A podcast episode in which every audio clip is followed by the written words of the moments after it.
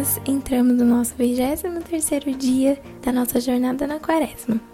Eu queria te convidar a meditarmos um pouco sobre o que a palavra nos revela lá em Gênesis, no capítulo 9, ali do versículo 8 ao versículo 17, que diz assim: Então Deus disse a Noé e seus filhos: Confirmo aqui a minha aliança com vocês, seus descendentes e todos os animais que estavam com vocês na embarcação, as aves, os animais domésticos e os animais selvagens, todos os seres vivos da terra. Sim, confirmo a minha aliança com vocês. Nunca mais os seres vivos serão exterminados pelas águas.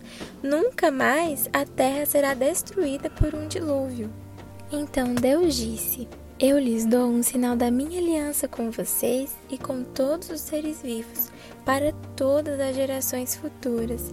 Coloquei o arco-íris nas nuvens. Ele é o sinal da minha aliança com toda a terra. Quando eu enviar nuvens sobre a terra, nelas aparecerá o arco-íris, e eu me lembrarei da minha aliança com vocês e com todos os seres vivos. Nunca mais as águas de um dilúvio destruirão toda a vida. Ao olhar para o arco-íris nas nuvens, eu me lembrarei da aliança eterna entre Deus e todos os seres vivos da terra. Então Deus disse a Noé: Este arco-íris é o sinal da aliança que confirmo com todas as criaturas da terra. Nesse texto, nós conhecemos o plano do Senhor para garantir a continuação da vida na terra após o dilúvio tempo em que a ira de Deus havia se instaurado sobre a terra, promovendo a sua destruição através das águas. Após esse tempo, Deus realiza uma aliança com Noé, mas que se estende a toda a sua criação, prometendo não mais destruir a terra dessa maneira. Essa promessa do Senhor nos faz compreender que seu desejo era continuar o seu grande e amável plano que se iniciou lá no Jardim do Éden ele nos revela seu amor, cuidado e misericórdia para com toda a criação.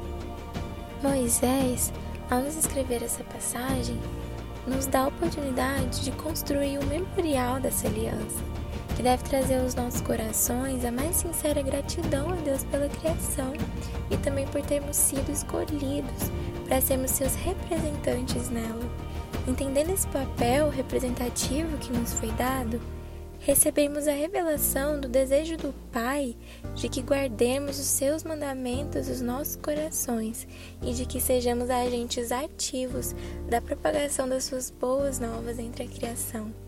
Essa aliança e toda a obra do Senhor apresentada no Antigo Testamento já apontava para a grande obra redentora de Jesus Cristo, aquele que levou sobre si o juízo de Deus na cruz, para que este não recaísse sobre nós.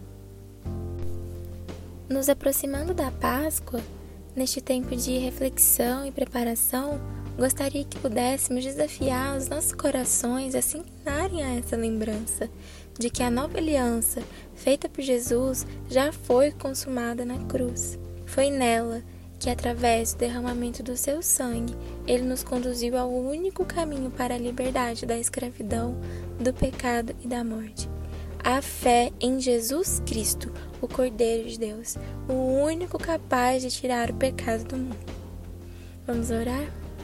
Deus bom e amoroso, em Jesus tu conheces os caminhos em que teus filhos andam e tudo que pode nos assustar e desencorajar.